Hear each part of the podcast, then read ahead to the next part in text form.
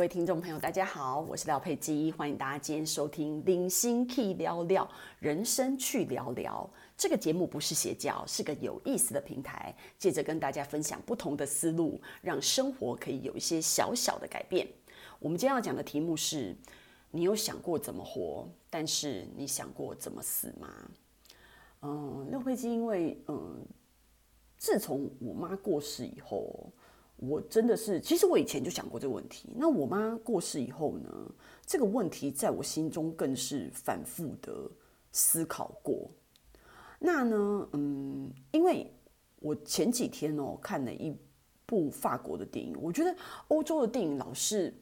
哎，我真的太喜欢欧洲的电影了，你知道吗？各位，我觉得大家就是有空的时候，不要光是看。好莱坞或者是宝莱坞的电影，或者是就是光看一些什么韩剧啊、欧巴啊，然后看一些日剧什么的。我真的觉得，如果大家就是你知道吗？爱看电影的朋友们一定知道，欧洲电影非常非常的精彩，尤其是法国电影啊、意大利电影，他们都很好玩。西班牙电影也很好玩。我觉得欧洲电影非常非常好看，然后我觉得他们的观念非常非常的先进。然后呢，呃，我看的这个法国的电影呢，就是在讲一个九十二岁的老太太，然后她决定要结束自己生命的事情。那我觉得，我我觉得我们现在在这个时代哦，真的大家要非常非常的开放来，呃，谈这个事情，因为有时候在我们就是这种东方社会，大家会觉得谈死亡是一件很忌讳的事情。可是廖佩基觉得这件事情真的没有什么好忌讳的耶。我觉得我们不能控制自己什么时候被生下来，难道我们不能去想想自己可以怎么离开这个世界吗？我觉得这是一个，这有什么好忌讳的？这是一个每个人都应该要想的事情。这个跟什么你你诅咒自己去死啊，或者是自杀，是完全不相干的事情。这是一件很严肃的事情，这是一件关乎每个人幸福的事情，甚至关乎别人的幸福的事情。我觉得真的是大家应该要想一想，因为像台湾的话，之前不是有富达人，他就是想要去瑞士安乐死这件事情，那后，后来还达成了嘛？然后花了三百多万，真的很夸张。那他就是会觉得说，他来做这件事情，就是给台湾社会一个，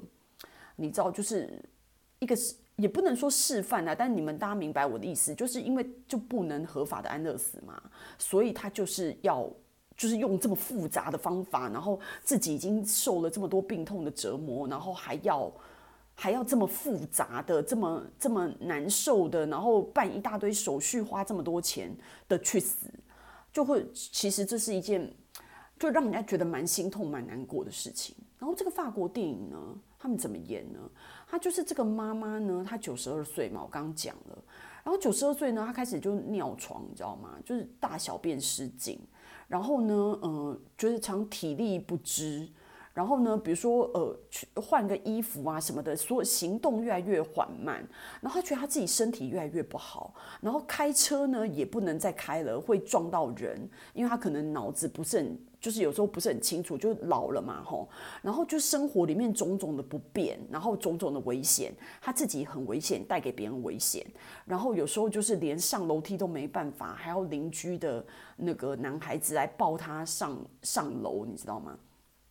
所以他觉得，他觉得生命再继续这样过下去，他他已经没有办法随心所欲，他没有办法操控他自己的人生。你看他连大小便都失禁，他就是很身体上面很多的限制，很难受。其实跟傅达人有一些异曲同，他没有像傅达人那么严重，但是他也逐渐的觉得他的那个整个人生都失去控制了，所以他就会觉得说，他想要在有一天他过生日的时候，然后大家帮他庆生完以后，他就。当场告诉他子女，他有一个儿子一个女儿嘛，然后还有孙子什么的，他就跟他们讲说，四个月以后的今天，他就想要去死。然后儿子是完全不能接受妈妈怎么会这样想，然后觉得妈妈就很自私什么的。然后可是女儿也是刚开始不能接受，可是后来女儿花更多的时间去跟跟妈妈沟通相处以后，她慢慢的了解到为什么。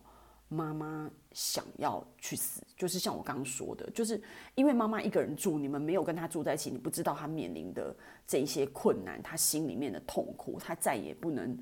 自由的，你知道吗？的工作，然后就像很多人，就是你知道，他可能就是插管，然后在那边，然后就他后来这个老太太住院的时候，有一次身体不适又住院的时候，他隔壁床的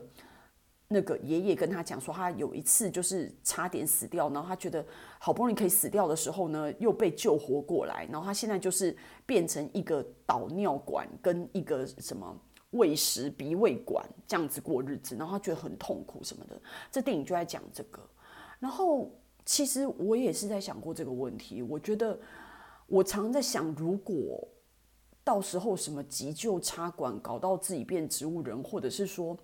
当你的人生，因为我我我真的觉得这是一个中性行为，哎，就是你你你自己，我我我现在说的当不是说一个好好的人，他他就是不不不想继续活下去，我觉得这是这是不对的，因为我觉得每一个人都应该要。为自己的人生奋斗，这个我都明白。但我现在说的是，等到迟暮之年的时候，等到你真的是你知道神志不清，无法控制自己的呃身体，然后每天都很多的病痛，然后或者是就身不由己，然后你要让你周围的人来照顾你，花别人的生命，然后花钱，然后去延展完全没有品质的生活。然后像那个老太太，她就包着尿布，然后跟她的子女讲说：“所以你看，我现在开始失禁，然后我包着尿布，然后我接下来就会怎么样？就越来越糟糕的生活。她觉得，他觉得他就是不想要这样子活着，他不想要耽误别人的人生，他也不想要这么痛苦的，只是为了活下去。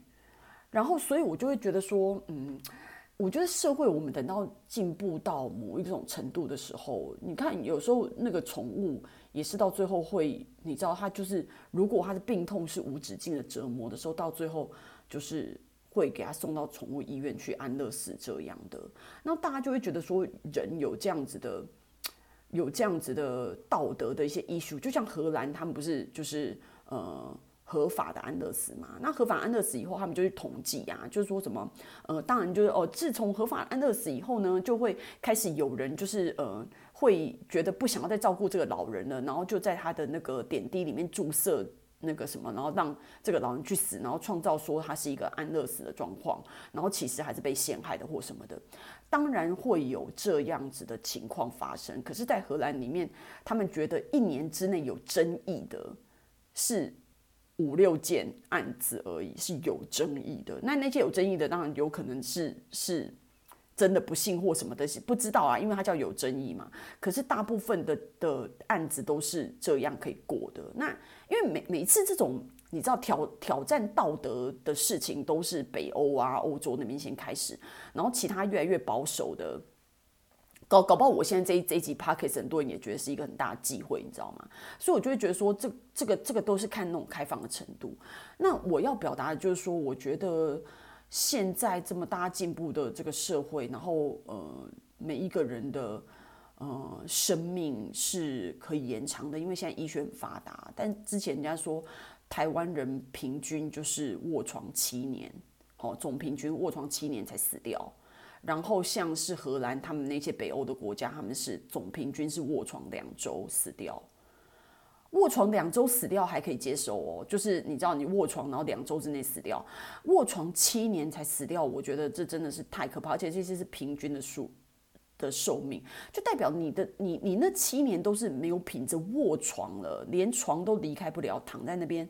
所以我就觉得说这样子就是到底折磨自己，折磨别人，然后。到底是为了什么呢？然后也代表台湾人没有像荷兰人一样好好的照顾自己，以至于自己变成卧床七年。的这样子的状况，然后每天老年人就在想说，哦，我跟你讲，我那个老了以后，我应该要住离医院近一点，因为你就是在想说，你就是会一个很不健康的老年，然后你就必须要去看医生或什么的。与其这样想，为什么不现在好好的养生，不好好的开始运动，好好的把自己的生活习惯改过来呢？为什么去想到自己要买一大堆保险，然后住的住在医院隔壁这种状况？就你知道，很多人的观念他就是没办法转换过来，好奇怪哦，我真的不明白。这种情况，那我要我要表达的就是说，我觉得，嗯，真的是真的是需要大家开始思考这件事情。如果你们要问廖佩基的话，我就会觉得说，如果，